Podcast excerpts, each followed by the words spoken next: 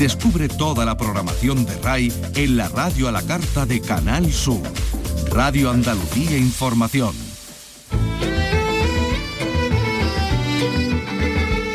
Andalucía es cultura. Con Antonio Catoni. Radio Andalucía Información.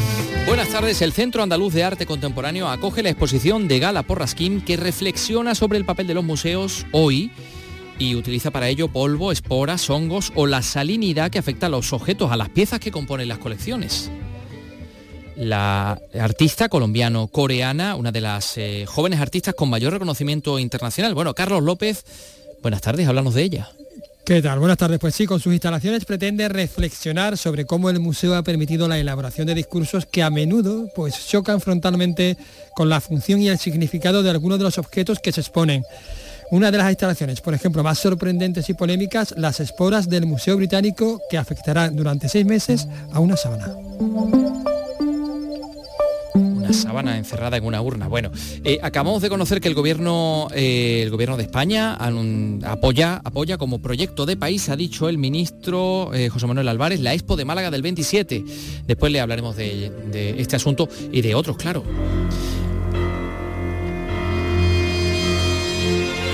Los cines andaluces estrenarán en sus salas todas las películas andaluzas financiadas por la Junta de Andalucía, por la Consejería de Cultura. Vicky Román, buenas tardes. Buenas tardes. Va a ser a través del programa Cines de Andalucía, en el que participan más de un centenar de salas y que se ha presentado hoy en Sevilla. Al proyecto se van a destinar más de 2 millones de euros de los fondos europeos Next Generation, con la idea de llevar a las salas de cine andaluzas nuestras producciones audiovisuales. Hoy vamos a subirnos al andamio que se ha instalado en la parroquia de la Madalena de Sevilla para conocer cómo se están restaurando los frescos del siglo XVIII de Lucas Valdés. Estaremos junto al conservador restaurador Carlos Peñuelas.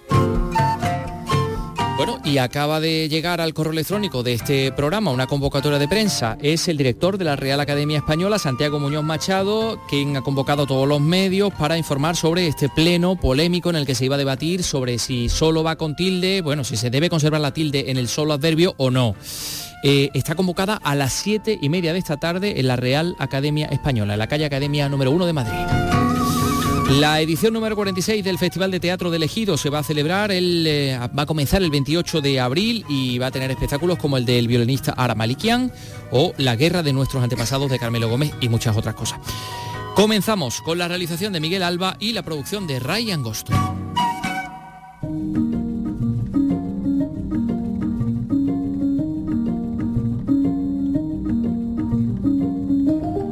Andalucía es cultura con Antonio Catoni.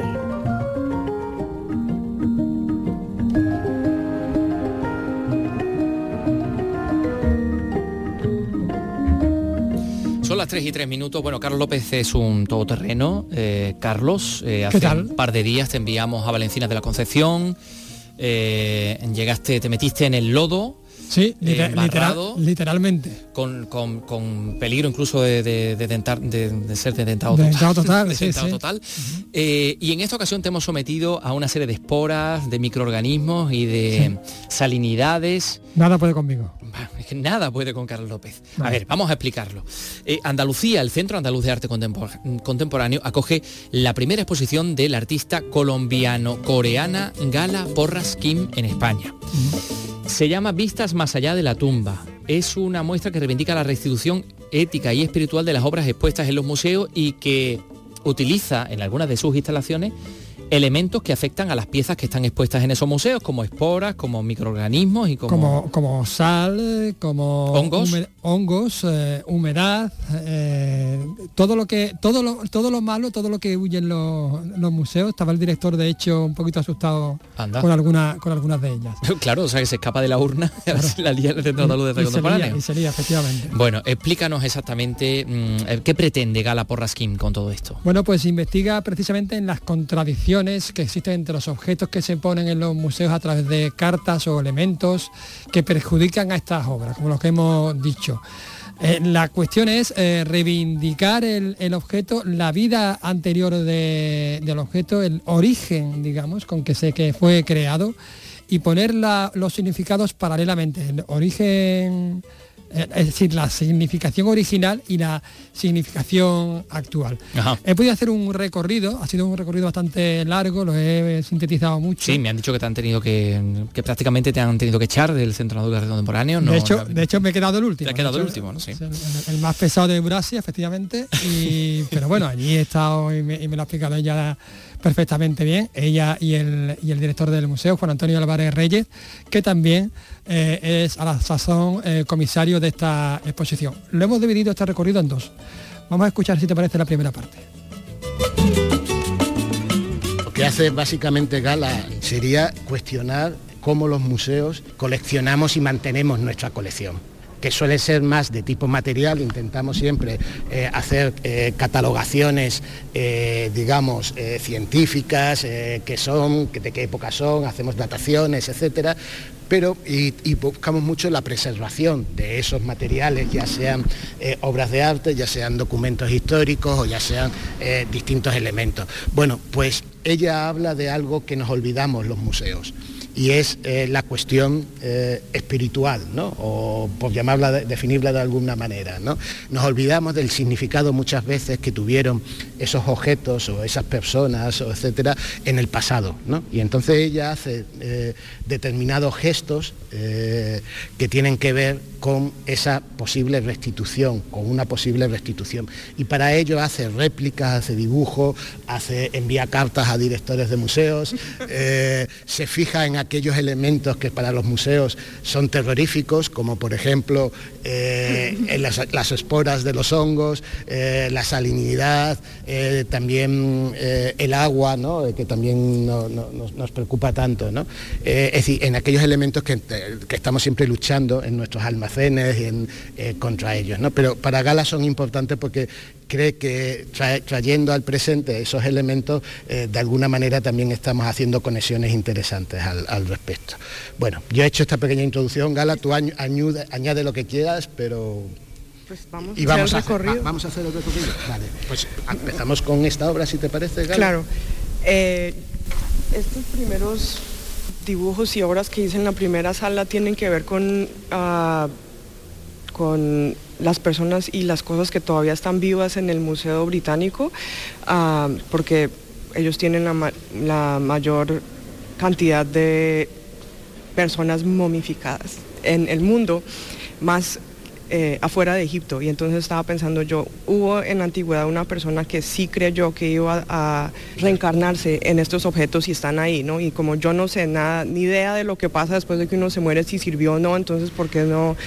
Eh, cogemos decir, podemos, tener la versión que ellos sí sabían que iba a pasar nada más para probar qué pasa, ¿no? Entonces estos, este dibujo es una, es un, se trata sobre este señor Nenkefetka que volvió a reencarnarse en una escultura de granito que está ahí en el museo y, en, en, la carta en sí dice, esta persona creyó que iba a reencarnarse en este objeto en sí. Entonces uno piensa, pues si está ahí una persona, entonces, ¿qué qué tipo de vida tiene en el museo. ¿no?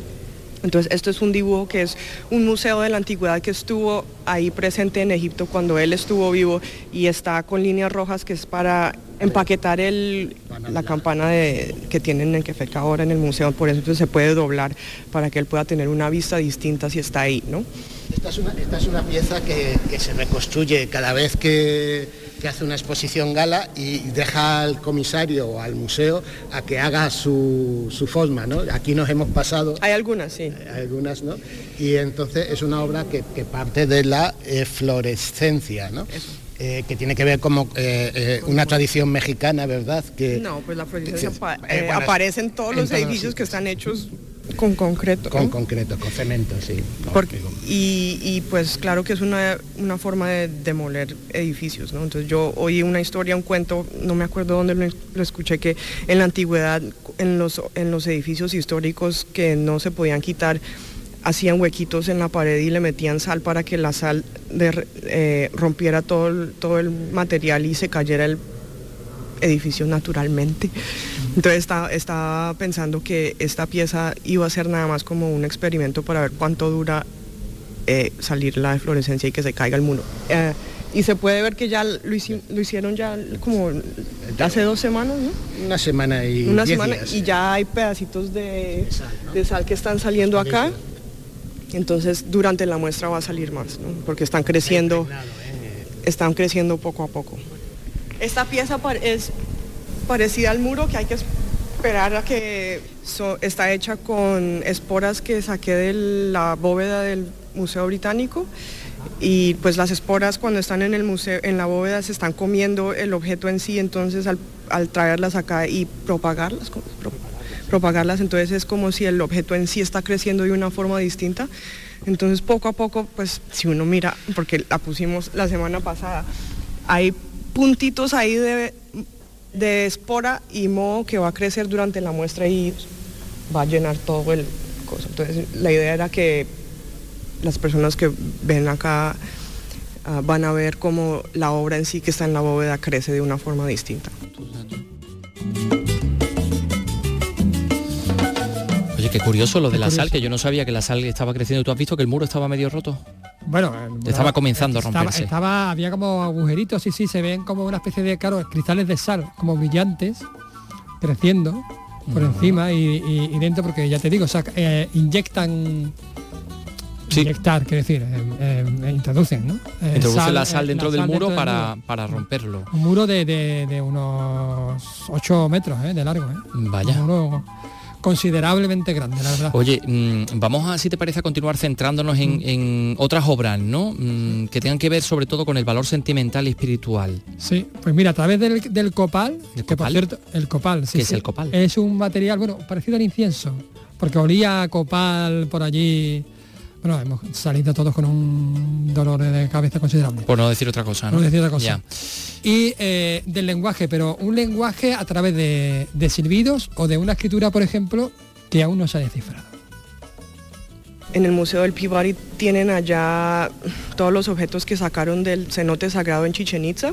Esta es una instalación que cada vez que se muestra, la institución en que se muestra tiene que decir la forma en que, la forma en que toma, ¿no? Es decir, que el copal, que era uno de los materiales más abundantes que sacaron de allá, eh, está como pegamento ritual para pegar polvo que saqué de la bóveda donde esos objetos están guardados ahora, ¿no? Porque much- en las cartas que yo leí, muchas de esas obras estaban, cuando apenas las sacaban del, del agua, se empezaban a caer y romper porque eran hechas de polvo que supuestamente estaba sujetado por estar sumergido en el agua por tantos años, ¿no? Entonces en las cartas le estaban dando direcciones al señor que las sacaron de conservaturía, es que échale pegante para que no se caiga y se rompa esas piezas en sí.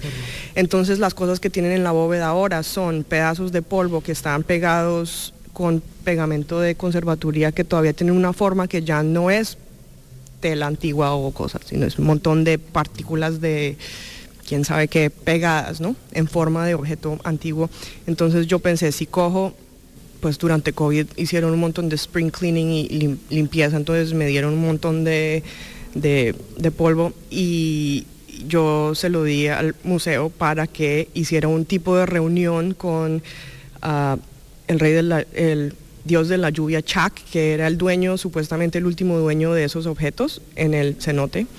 Ah, y como la institución en sí es lo que está separando esa, esa entidad con su material, entonces es responsable de hacer un tipo de reunión. Entonces esta pieza la hicieron, la hizo el CAC cuando yo le di polvo y hicieron esta forma y tienen que averiguar alguna forma en cómo le van a echar lluvia. Y tiene también una carta dirigida a la directora explicando. Está lloviendo fuera ahora. Por eso, por eso. Está, está funcionando, el día de la lluvia está funcionando. No, pues sí. Pero entonces cada, cada vez que lo he mostrado ha sido de una forma diferente. Digamos, en un museo le pusieron un hueco en el techo y caía. Otra vez la curadora le, le dejó que el público le echara agua o aquí pues diferente, ¿no? ¿Qué papel juega el elemento sagrado en esta restitución, digamos? Bueno, pues no es que yo sea muy espiritual, sino yo sé que hubo una persona en el pasado que cuando donó esas cosas al cenote nunca pensó que iba a, que iba a salir. Entonces no es necesariamente que, hay, que estoy pensando o proponiendo que hay que respetar a una entidad espiritual, sino a esa persona en la antigüedad que sí pensó que ese, que ese objeto iba a tener un vínculo con sus beliefs, creencias, creencias, creencias, ah, para siempre, ¿no? Entonces, ahora qué pasa cuando sacaron ese montón de objetos y está en el lugar más seco que existe, que es la bóveda, ¿no? Ya, que se vierte. Bueno, ha sonado poco, pero ha, ha- ha caído agua. Va- Vamos que hay también. Pues también reunión, porque también uno mira que ese, que ese material estuvo sumergido y tocando agua y estaba bien conservado porque estaban juntos, ¿no? Entonces a veces esos, esos procesos museológicos de conservatoría o, o de catalogación que están completamente en oposición a la versión, la- a, la, a la función original que estos objetos pudieron tener, ¿no? Y hay también cierta vinculación sentimental, ¿no? No lo sé. Yo creo que es sentimental porque nosotros nosotros también tenemos alguna creencia propia, ¿no? Entonces es decir, que uno no es necesariamente que tiene que cuadrar exactamente lo que uno cree, pero sí cree algo, ¿no? Entonces dice, piensa uno, pues es- espero que después de que yo me muera, alguien en el futuro, mil años en- el futuro, vaya a respetar que yo creí que me iba a volver árbol o cualquier cosa, ¿no? Y, y, y cómo no es necesariamente sacar las cosas del museo en sí, pero como dos versiones de, del material pueden existir paralelamente. Practica poco el español. Sí, pero hablar de obra y hablar de la vida es diferente, entonces como me la pensé en inglés, entonces eh, da, cuesta un poco, pero ahí va. Entramos a esta otra sala.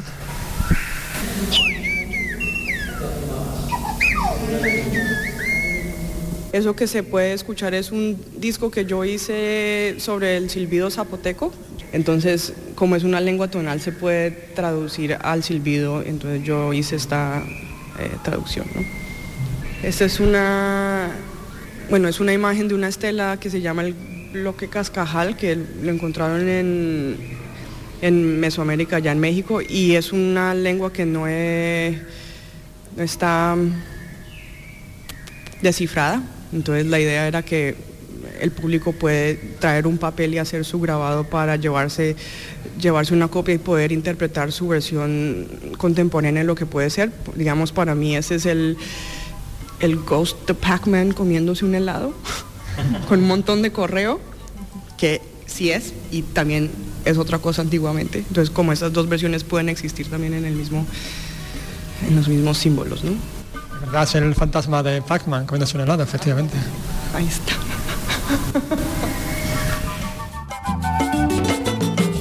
Oye, es muy curiosa la exposición porque además es muy interactiva. Uno Es muy interactiva y es muy muy curiosa, muy interesante. Sí, sí, es una efectivamente una estela enorme, tú te puedes llevar un folio y es que hay unos símbolos que parecen realmente el Pac-Man y un helado al lado. O sea que como si como si el Pac-Man se, se fuese a comer el Pac-Man, el muñequito del fantasmita se fuese a comer en vez de comer coco, sí, en vez de un coco, pues se come un, un helado.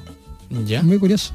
Bueno, Pero estamos hablando de una lengua de Mesoamérica muy antigua que no tiene traducción. y lo del silbido zapoteco me ha gustado mucho. Sí, sí, es muy interesante. Y ella ha hecho un disco de esto. Yo pensaba que eran pájaros cuando lo he escuchado. Y yo también al Es, principio. es una lengua humana. Es una lengua humana, sí. Curiosísimo. Gracias, Carlos López, por de nuevo exponer tu integridad física en esta complicada. Luego dicen Bueno, que esto no es un deporte de riesgo, no. el, em, la información cultural, ¿no? De lo, de lo peor.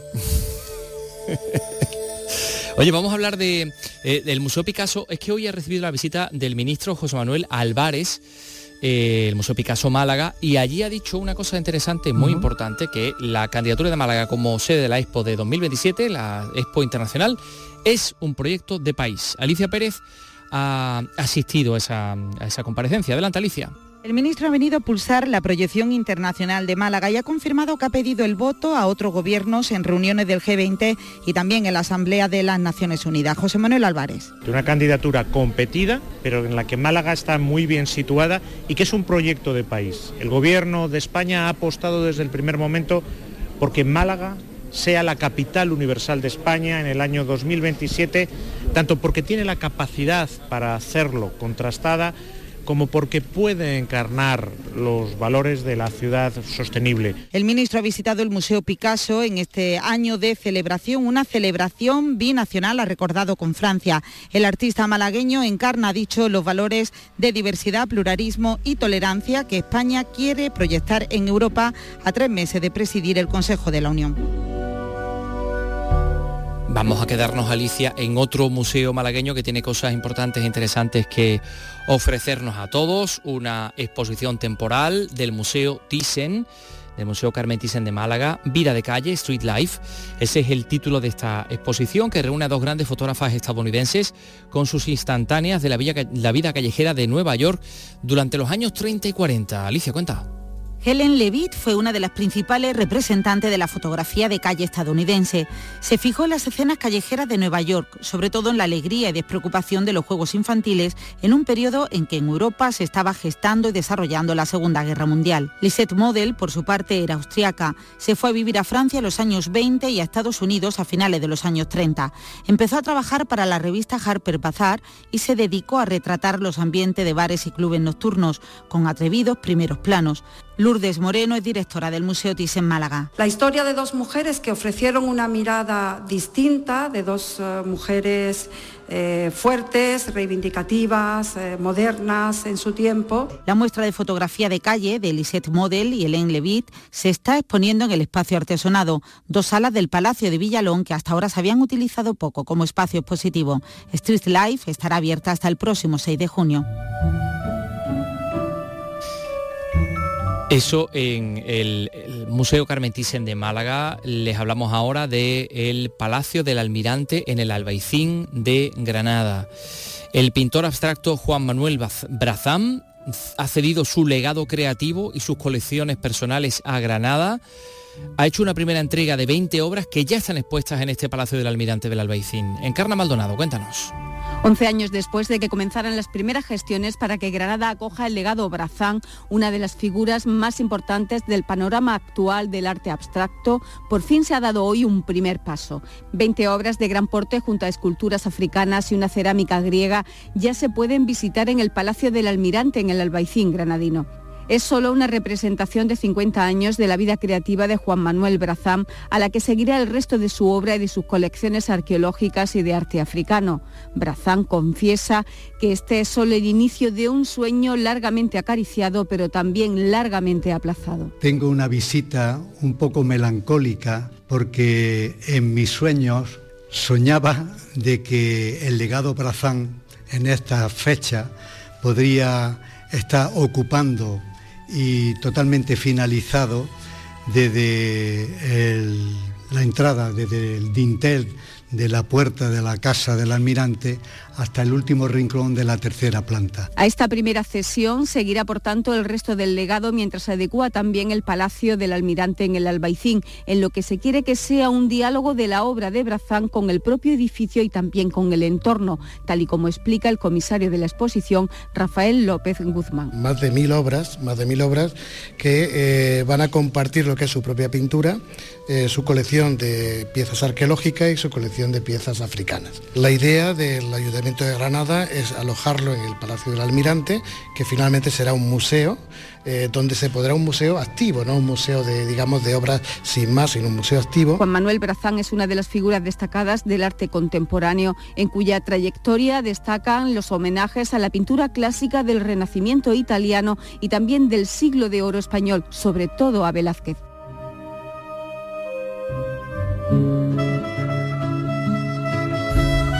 Juan Manuel Brazán y ahora les vamos a hablar de otros artistas porque la Fundación Art Decor de Córdoba ha convocado artistas para eh, ayudas para que artistas de todo el mundo puedan conocer la ciudad, la ciudad de Córdoba, inspirarse en ella para, sus creaciones. ¿no? Es la segunda vez que lo hacen y este año se han reservado dos, becadas, mm, dos becas para un matrimonio de muralistas ucranianos es una especie de gesto de solidaridad, claro, con este, con este país. Mar Vallecillo, Córdoba, cuéntanos. Se trata de animar a los artistas del país en guerra y motivarlos. El matrimonio ucraniano realizará un mural que será su aportación artística permanente a la ciudad. Ana Kostiuk, portavoz de la Asociación de Ucranianos en Córdoba. Un proyecto para apoyar un poquito emocional a los artistas de Ucrania y por lo menos que puedan salir un mes de allí de las bombas y pueden crear o inspirarse aquí en la tierra de Córdoba de Andalucía. Muy poco tiempo pero un día salir de la guerra es un regalo de la vida. Los artistas que quieran aspirar a una de las becas Córdoba Ciudad de las Ideas para la creación artística, que abarca diferentes disciplinas, pueden presentar sus solicitudes hasta el 17 de marzo. Incluyen alojamiento y dinero para vivir durante el mes de mayo en una ciudad que debe de servir de inspiración para las obras artísticas resultantes. La Fundación persigue conseguir que la cultura sea motor de desarrollo. 3 y 25 minutos, enseguida nos vamos a subir al andamio de la parroquia Real Parroquia de Santa María Magdalena de Sevilla para ver cómo se están restaurando las pinturas al fresco del siglo XVIII del Lucas Valdés, del hijo de Juan de Valdés Leal, por cierto. Va a ser dentro de nada. Desaparecidos. El programa de referencia en la radio que da voz a las necesidades de los familiares de personas desaparecidas. Si ya nos seguías en Canal Sur Podcast, ahora estamos en la radio a la carta de Canal Sur, con información sobre investigaciones, testimonios y el seguimiento informativo de desapariciones actuales y antiguos casos para evitar el olvido. Desaparecidos. Presentado por Patricia Torres, los jueves desde las 11 de la noche en Radio Andalucía Información. Andalucía es cultura, con Antonio Catoni.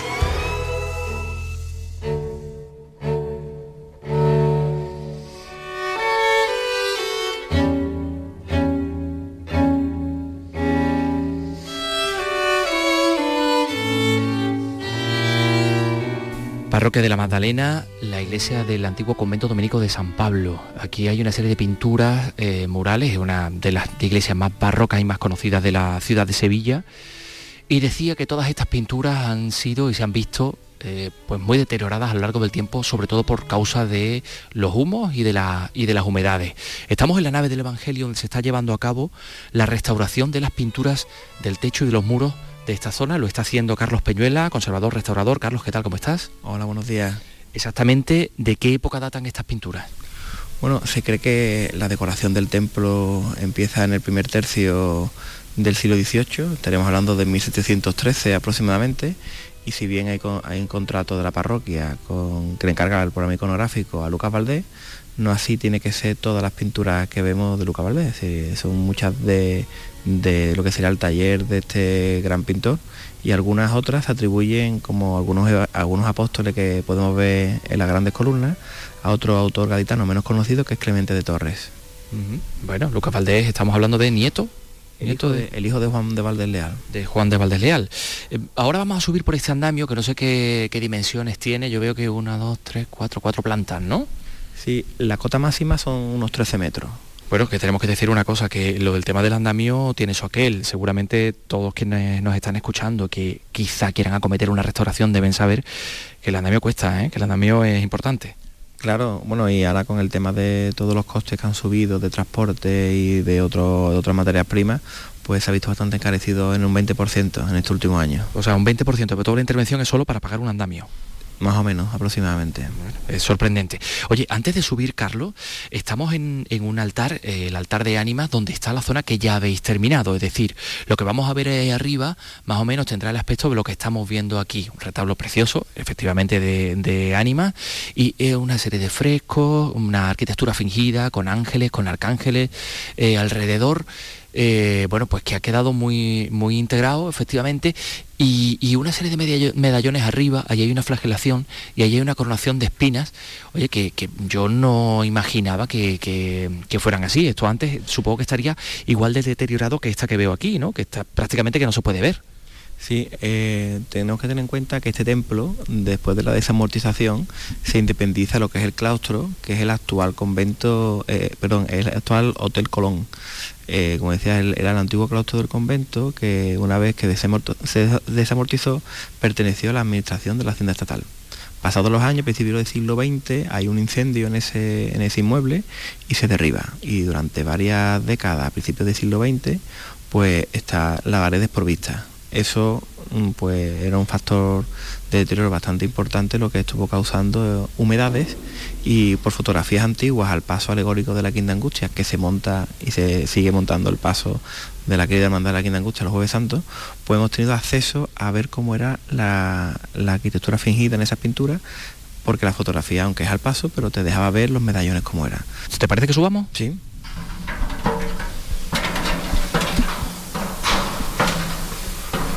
Eh, hemos llegado ya a la altura donde está el cuadro de la Virgen del Pópulo y aquí vemos un montón de materiales, eh, eh, Carlos, que claro, hay que utilizar, entiendo, los pigmentos mm, que mejor puedan resultar para la restauración, ¿no? ¿Cómo se hace esa selección de materiales?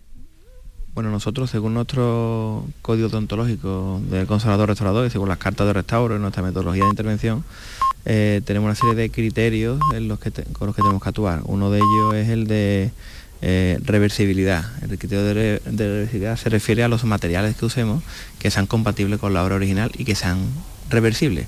Reversibles son cualquier técnica que sea al agua, acuarela, guache, témpera, así como pigmentos al barniz esos son los que estoy utilizando, los que vemos aquí, porque es azul, por ejemplo, tan, tan llamativo. Aquí estoy restaurando el marco de la Virgen del Pópulo, que por cierto tiene un azul que parece como la pilázuli, ¿no? Un color muy brillante. Sí, nos hemos fijado en, otros marcos que se han restaurado en yesería en esta parroquia, como el gran cuadro de las batallas, que fue restaurado a principios de los años 2000 por ahí, que está en la nave de la epístola, según entramos en el templo, y lo que había que reintegrar para base de multitud de, de pequeñas rayitas, ricatinos, con pigmento de mica y con, con acuarela, lo que sería todo el, todo el oro, ya que tenía un 5% de, de, oro original.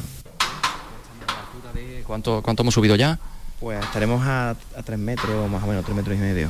Y aquí tenemos un enorme eh, escudo dominico, esa, esa cruz. Mm, preséntame a tu compañero que está aquí. él es Joaquín Domínguez. Hola Joaquín, ¿qué tal? ¿Qué tal? ¿Qué es lo que estás haciendo? Pues ahora mismo preparando el silicato para dar lo que es la, reintegración cromática a los blancos, al yeso, vaya. Ah. Bueno, aquí tienes al escudo dominico y a Santo Domingo aquí eh, con, la Virgen, este otro retablo en el que también estáis interviniendo, Carlos, toda esta arquitectura fingida que hay aquí. Eh, bueno, esto de donde la habéis sacado, por ejemplo, aquí los medallones no podéis sacar nada, ¿no? Es que eso está todo completamente perdido, ¿no? Como aquí no colocaban ningún paso, no hay fotografías a este tramo de la nave. Oye, aparte de, evidentemente, de vuestro trabajo, de todas estas pinturas, de poder verlas así de cerca, ¿no? Mm, por ejemplo, estos perros con, la antorcha tan típicos de la, de la iconografía dominica, lo curioso es ver cómo funciona un retablo desde arriba. Aquí estamos viendo una serie de elementos eh, que no sé si esto eran candelabros, ¿no? O candeleros para colocar velas. Antiguamente eran iluminados todo con lámparas de aceite con velas, ¿no? Esto pues bueno, se dejó de, usar, ¿no? Con la iluminación eléctrica, ¿no? Pero aquí todavía conserva de haber tenido esos cubillos donde, donde iba la cera, ¿no?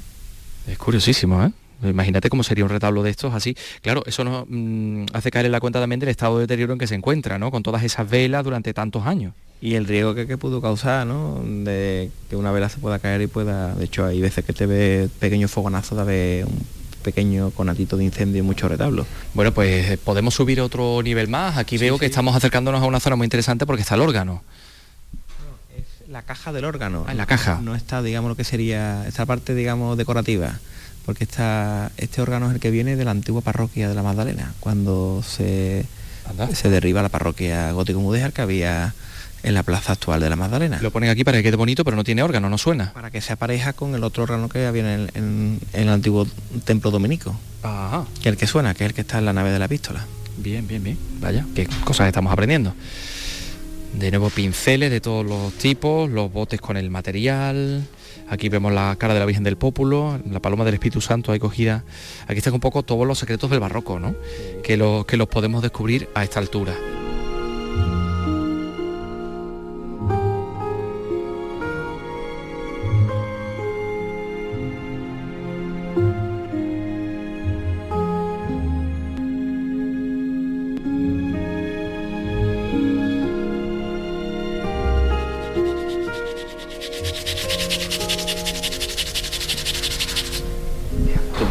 Oye, aquí tenéis eh, grafismos, ¿no? Aquí, aquí veo que pone cañete.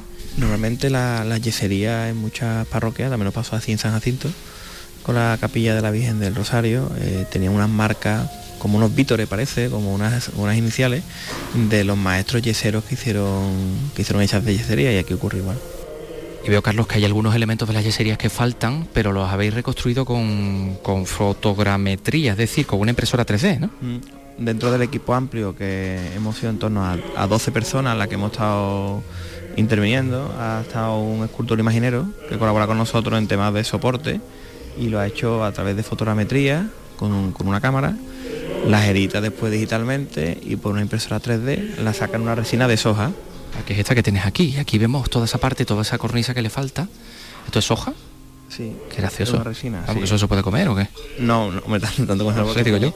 Porque tiene otros aditivos y otros y otros y otros polímeros que no son no son compatibles con la vida humana. ¿Y esto ahora se reproduce en yeso?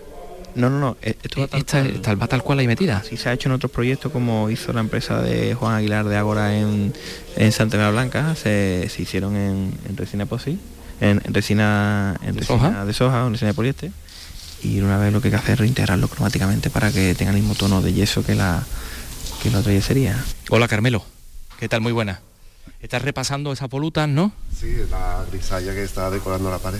Es que aquí hay un gris que, que tenía sentido. Hay otro gris que es el del humo, pero hay un gris que estaba ahí puesto por, por algo, porque era, era la técnica del que el artista había utilizado. Una- unas yeserías y enfrente unas yeserías fingidas.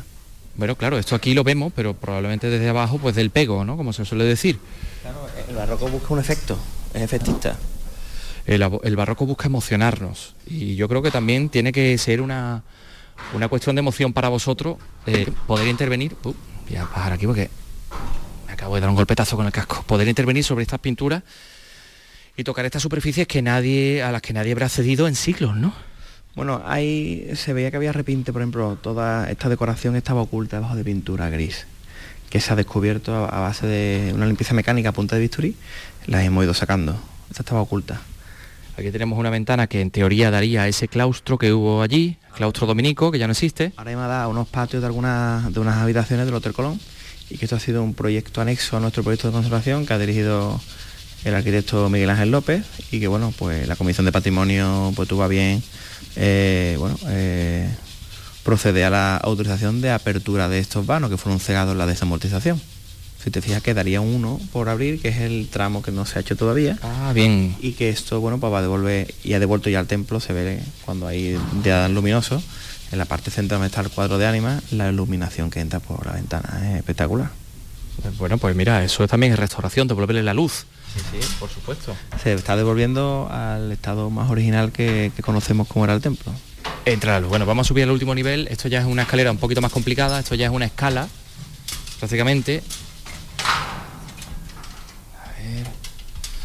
Bueno, aquí hacen falta una serie de condiciones físicas, no solo talento, no solo eh, formación técnica, sino efectivamente habilidad y destreza para poder subir aquí, porque esto ya, esto ya es de, de nota. Bueno, aquí estamos ya arriba del todo. Del todo, vamos. De hecho es que estamos tocando, me voy a agachar un poquito que por la altura no me gustaría tener que, que dañar. Aquí en medio quepo bien. Mira, además suena suena la voz con, una, con un eco diferente, ¿no? Este es el tope, el máximo, la arquitectura fingida. Por cierto, este elemento que hay aquí, eh, no sé si es un detector de humo o algo. detector de humo que por seguridad de protocolo pues lleva la parroquia a tiempo y debemos dejarlo La vista desde aquí, mm, hombre, es, es, mm, digamos limitada, pero sí nos permite divisar el altar de la Virgen del Amparo, por supuesto este órgano de la parroquia de la Magdalena y vemos incluso que hay escritas cosas, ¿no? inscripciones sí sí de, de la fecha de ejecución el maestro que lo elaboró y demás Eh, ¿Qué ha sido lo más trabajoso de esta intervención en concreto? que es la primera eh, de la parroquia de la Magdalena? Bueno, eh, lo primero que se hizo fue el coro alto que lo hizo el arzobispado de Sevilla, eh, bajo la dirección de los conservadores, de Antonio Gamero y de Agustín Martín.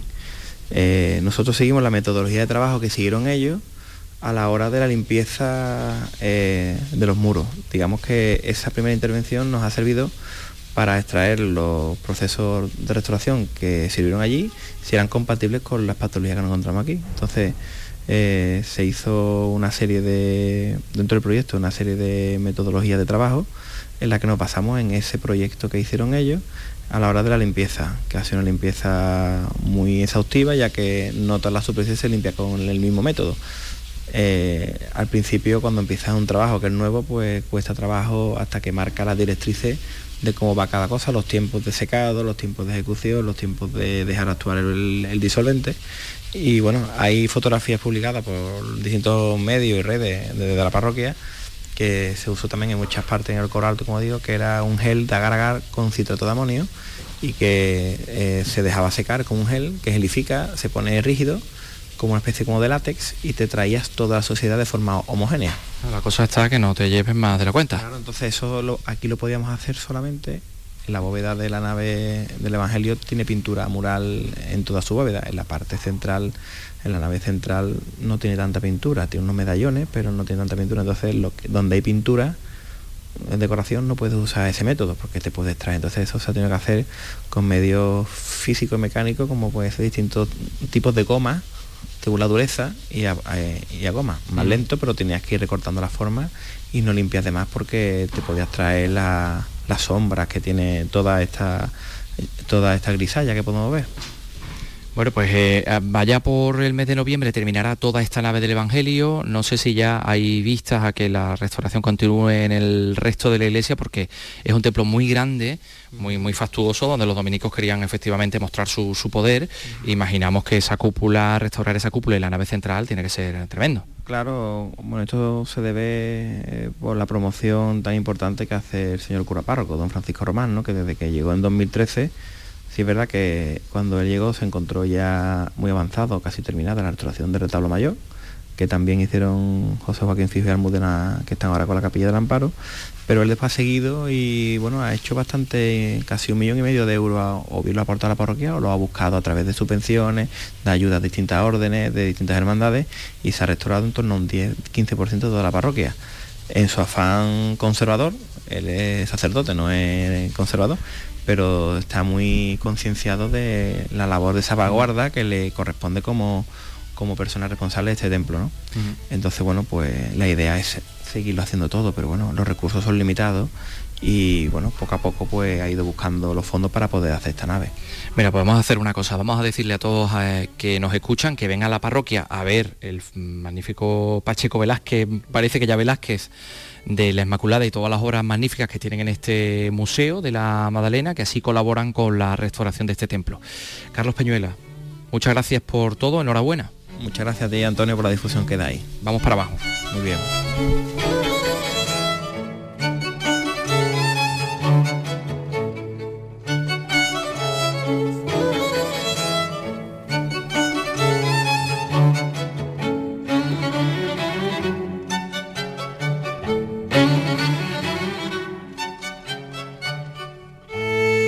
Andalucía es cultura con Antonio Catoni.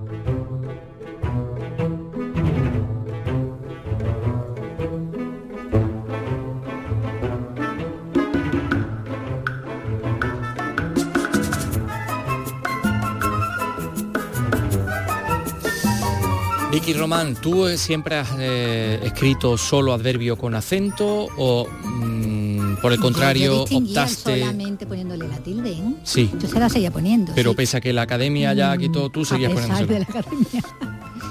De la academia. Contra la academia. Yo también. también, ¿verdad? Sí, éramos mucho, creo. ¿eh? Éramos mucho. Sí, sí. Estábamos callados aquí, pero cuando ha salido esto que no, admitimos que el solo adverbio con acento. Bueno, pues la Real Academia Española está celebrando hoy su habitual pleno con los académicos eh, reunidos y Decía uno de los académicos, el escritor Arturo Pérez Reverte, que va a ser tormentoso por la polémica surgida en torno a esa tilde. Están los eh, hay como dos mm, eh, grupos, ¿no? Los con tilde y los sin tilde. Y no sabemos exactamente qué va a salir. Opuestas, sí, hay dos facciones opuestas. Por eso decía Pérez Reverte que estaban en unas vísperas sicilianas. Em, eh, lo que sí sabemos es que a las siete y media de la tarde, Santiago Muñoz Machado, el director de la Real Academia Española, va a comparecer ante los medios de comunicación que quieran asistir, evidentemente, en una rueda de prensa. Siete y media de la tarde al término del pleno y no sabemos a ver qué dirá. ¿En qué queda la cosa? Y cómo han estado los ánimos ahí dentro.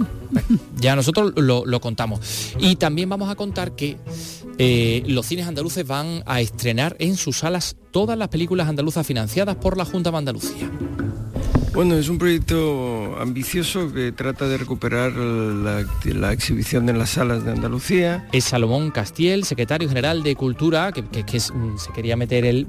lo digo porque esto va a ser, vamos a dar más datos antes de escucharlo, va a ser a través del programa Cines de Andalucía en el que participan más de un centenar de salas y que se ha presentado ¿no? en Sevilla. Sí, a este proyecto se, irán, se van a destinar más de 2 millones de euros de los fondos europeos con la idea de llevar a las salas de cine andaluzas pues nuestras producciones audiovisuales. Es una iniciativa impulsada por la red de salas de exhibición de, la que, de Andalucía, de la que forman parte pues, los cines Arte 7, Cineápolis y Al Andalus, y que van a proyectar ahora también Cine Andaluz, como nos explicaba el secretario general de Cultura Salomón Castiel.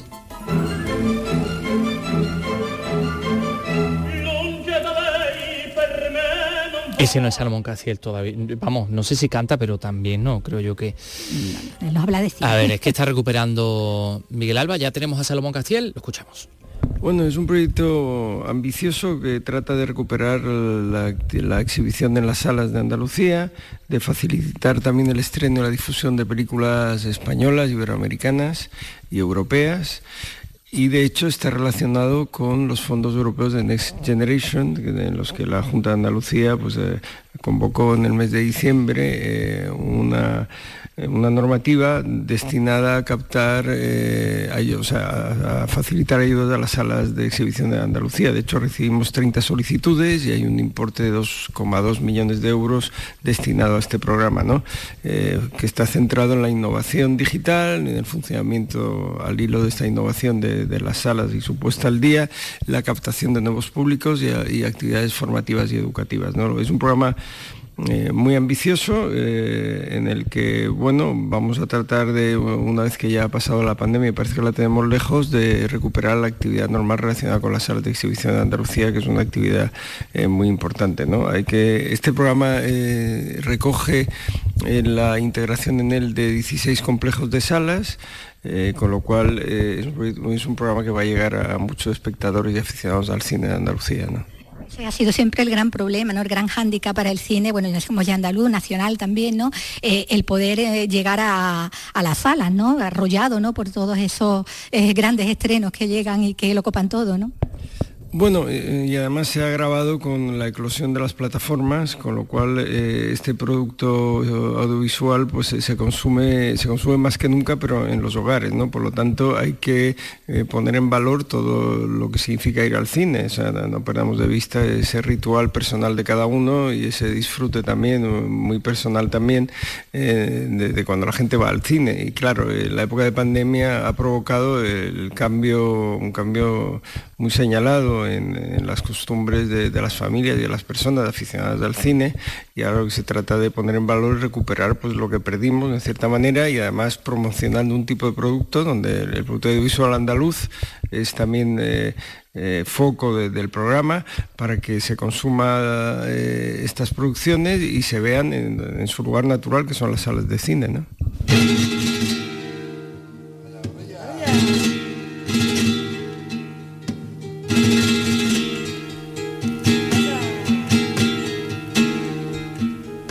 Por cierto, ya que estábamos hablando de cine, hemos visto la alfombra roja de los Oscars, que ya no es roja. Que ya no es roja, ¿no? No, este año se, bueno, ya está desplegada, es color champán color así clarito, clarito. Sí, sí, sí, es un beige. el champán es así. Rojizo. Bueno, ese color es el que han puesto, pero vamos, eh, es una decisión de estilo. Este año pues los decoradores han visto que, pegaba mejor con el cortinado oscuro y demás, pero o sea, hacían bromas y el presentador Jimmy Kimmel decía que bueno, tan convencidos están este año de que no va a haber derramamiento de sangre que le han puesto clarita. en alusión a lo que ya nos acordamos. Oye, y vamos con la actualidad del Festival Flamenco de Jerez, donde está Manolo Curao, eh, hoy con Patricia Guerrero, creo que es protagonista. Eh, Manolo, ¿qué tal? A la paz de Dios. A la paz de Dios, saludos cordiales desde Jerez, les hablamos desde la sede del Consejo Regulador, la bodega de San Ginés, que es el centro de prensa del Festival Jerezano. Hoy llega al Villamarta después de la propuesta que hizo Israel Galván, siempre en esa división de opiniones, éxito de público, con Seises, llega también una obra, un montaje que se estrenó en la pasada edición de la Bienal de Flamenco de Sevilla. Llega Patricia Guerrero con su Deliranza, un montaje escénico de Juan Dolores Caballero con Patricia Guerrero como eh, protagonista, además de la dirección artística que contará con el cante de Sergio El Colorado, Amparo Lagares, Agustín Díaz en la percusión, el teclado de Oscar Ripke y la guitarra en primerísimo plano de Dani de Morón. Eso será a las ocho y media, pero antes, a las seis y media, en la sala de la compañía, Rafael Ramírez eh, trae Entorno. Esto es lo que nos da el Festival de Jerez que ya enfila el fin de semana después de que arrancara el día 24 de febrero. Festival de Jerez. Estamos en la víspera, por cierto, del Festival de Málaga, el Festival de Málaga Cine en Español. Eh, esto que están escuchando es la Orquesta Ciudad de Córdoba.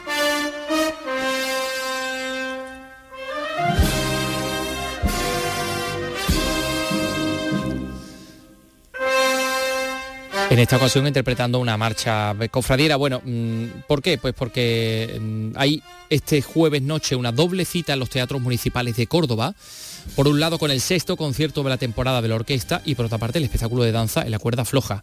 Antonio Postigo en Córdoba nos lo cuenta. A las 19 horas en el Teatro Góngora, dentro de la programación con motivo del 8M y el Festival Territorio Violeta, se va a desarrollar un espectáculo de danza que plantea si la relación que tenemos con nuestros estados hace que nos planteemos si la estabilidad es una utopía o algo tangible, si es duradera o si es temporal, si nos gusta o la rechazamos y a su vez que entendamos el desequilibrio como necesario para sobrevivir. Roberto Oliván y Ana Morales dirigen la puesta en escena. Una hora más tarde, a las 20 horas, el alemán Christoph Koning dirigirá en el Gran Teatro a la Orquesta de Córdoba en su sexto concierto de la temporada, titulado Sirenas Nórdicas, para hacer un recorrido musical por las obras de compositores suecos Fran Berwald, José Martín Kraus y el noruego Edvard Grieg.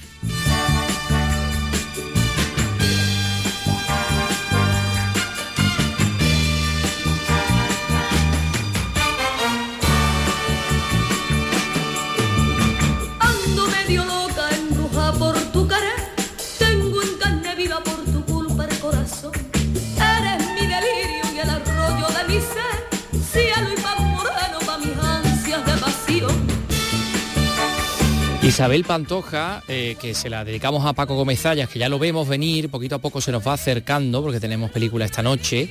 ¿Y por qué le hemos puesto a Paco Gómez a Isabel Pantoja? Pues porque la Pantoja va a actuar en Sevilla el próximo 23 de septiembre en el Estadio de la Cartuja, llamado también por algunos estadio olímpico, aunque no ha habido olimpiada alguna en este estadio. Eh, y claro, lo ha anunciado Isabel Pantoja eh, y en las redes sociales pues los seguidores han comenzado a comprar las entradas se han vendido en tan solo unas horas miles con los precios entre 49 euros y 214 euros. Los precios de las entradas del concierto de mm, Isabel Pantoja. Claro, es que se trata del regreso a su ciudad natal después de la gira que ha protagonizado por distintos escenarios de Estados Unidos, que comenzaba en Miami, también con todas las entradas vendidas. ¿eh?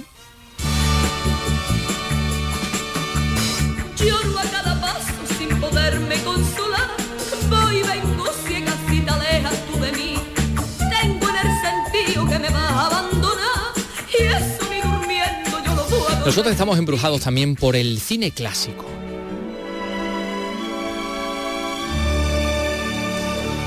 Sí, hoy en Andalucía Televisión, poco antes de las 11 de la noche, mm, vamos a hablarles de lo que vamos a poder ver, otra comedia musical, esta.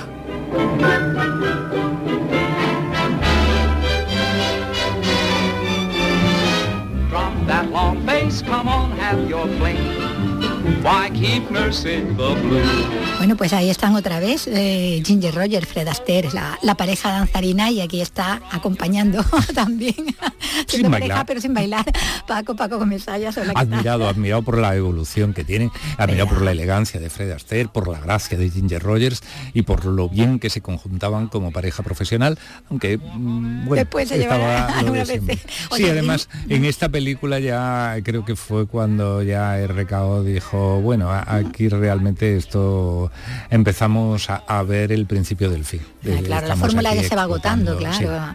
Este ritmo loco de la que estamos hablando, esta es del, año 37, del mismo director de la última que vimos, de, la pareja también, sí. Y, Fue el que más veces, o sea, de la cantidad de veces que trabajaron juntos, que quiero recordar que fueron ocho como protagonistas, más la primera, la de Volando hacia Río de Janeiro, creo que fueron cinco las veces que Sandrich les dirigió. Y la verdad es que muy bien, siempre. de películas como La Alegre Divorciada, Ritmo Loco, yo creo que, son las mejores de la pareja. Bueno, aquí teniendo que hacerse pasar por, por matrimonio, ¿no? Son dos celebridades en, la danza y que, eh, bueno, tienen que, mm, por unas circunstancias, ¿no? Tienen que verse obligados a, hacerse pasar por, porque, por recién casados, casados además en secreto, eh, cuando en realidad a priori no tienen ninguna relación, no simplemente han coincidido en un, en un viaje, ¿no? Sí, además son como, como dos tipos de baile diferentes, porque él parece ser que es un bailarín ruso y estaba acostumbrado de otra formación y de, y de otras ambiciones artísticas. Pero sí que es verdad que hay, hay unos equívocos, se ven juntos, eh, ahí aparece una foto, empieza a difundirse la idea de que, están casados, al final deciden casarse, pero bueno, como, como la película es muy loca, como dice el título español, se casan pero en realidad para divorciarse luego. Lo que bueno es que entre medias pues pasan también muchas cosas. Aparece aquí un personaje bastante habitual en las comedias de la época, que es el amigo del protagonista y sobre todo en las comedias musicales de Fred Astaire, que en este caso está hecho por un actor de primera, que es Edward Everett Horton, y que está magnífico como siempre. Además con ese aire así entre perplejo y despistado que tiene, ¿no? Que, como que no se entera el último de todo, ¿no? sí, que además que, todo le llama mucho la atención, ¿no? Como diciendo, pero esto está pasando, ¿es verdad? o, no, o no es así. Y bueno, y está muy bien y además, bueno, la música... Música de Gershwin, ¿no? De los Gershwin, ¿no? Creo que además uno de los hermanos, creo que George, fallece poco después de, esta película. Yo creo que, debió de ser de las últimas canciones que hizo. Una de las canciones creo que obtuvo el Oscar a la mejor canción aquel año. Y bueno, la verdad es que la música de, en fin, la, de la semana pasada, creo recordar que era de Irving Berlin, ¿no? Eh, hemos visto también en Alas de también era un tema, había un mm. tema ahí que era... Hemos visto en Alas de la Danza que tenía música de Jerome Kerr, hay otras que tenían música de Cole Porter. En fin, claro, es que los compositores que, que arropaban esta, mm, mm. esas evoluciones los, los músicos eran de primera, sí. Bueno, es una oportunidad de verlos eh, en acción una vez más, ¿no? A esta, a esta pareja ah, aquí en este ritmo loco, ¿no? Eh, que, como decimos, bueno, pues podemos ver esta, esta misma noche. Y, y bueno, ya tendremos que volver a vernos nosotros la semana que viene, ¿no? Pues será un placer. Y como será un placer volver a ver a, Fred Astaire y Ginger Rogers, creo que la semana que viene todavía hay una película con esta pareja y en fin, en otras semanas pues seguiremos hablando un poco de Ginger Rogers, ya sin la compañía de Fred Astaire. Venga, vale, pues muchas gracias. Hasta la gracias a ti.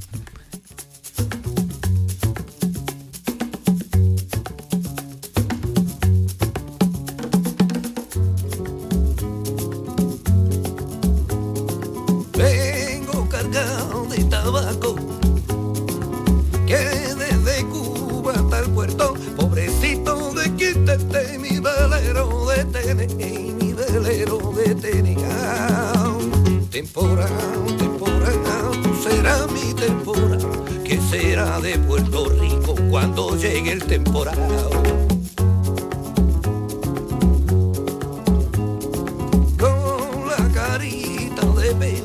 Radio Tarifa se creaba en 1992 en Madrid era el encuentro de tres músicos de Faín Sánchez Dueñas, vallisoletano, Vicente Molino de Montpellier y el cantante de los ritmos andalusíes, mediterráneos y arábigos, Benjamín Escoriza, Granada. Además los textos eran del propio Benjamín. Grabaron cuatro discos, tres en estudio, La rumba argelina en el año 93, Temporal en el 96, Cruzando el río en el 2001 y uno en directo, Fiebre 2003 aunque el granadino lanzó en solitario luego dos discos, A Levanta en el 6 y Mirando para este en el año 2010. Bueno, pues hoy se cumplen 11 años desde que eh, fallecía Escoriza a causa de una dolencia pulmonar con 58 años y em, nos acordamos de, él, de uno de los nuestros, la voz rota del mestizaje andaluz.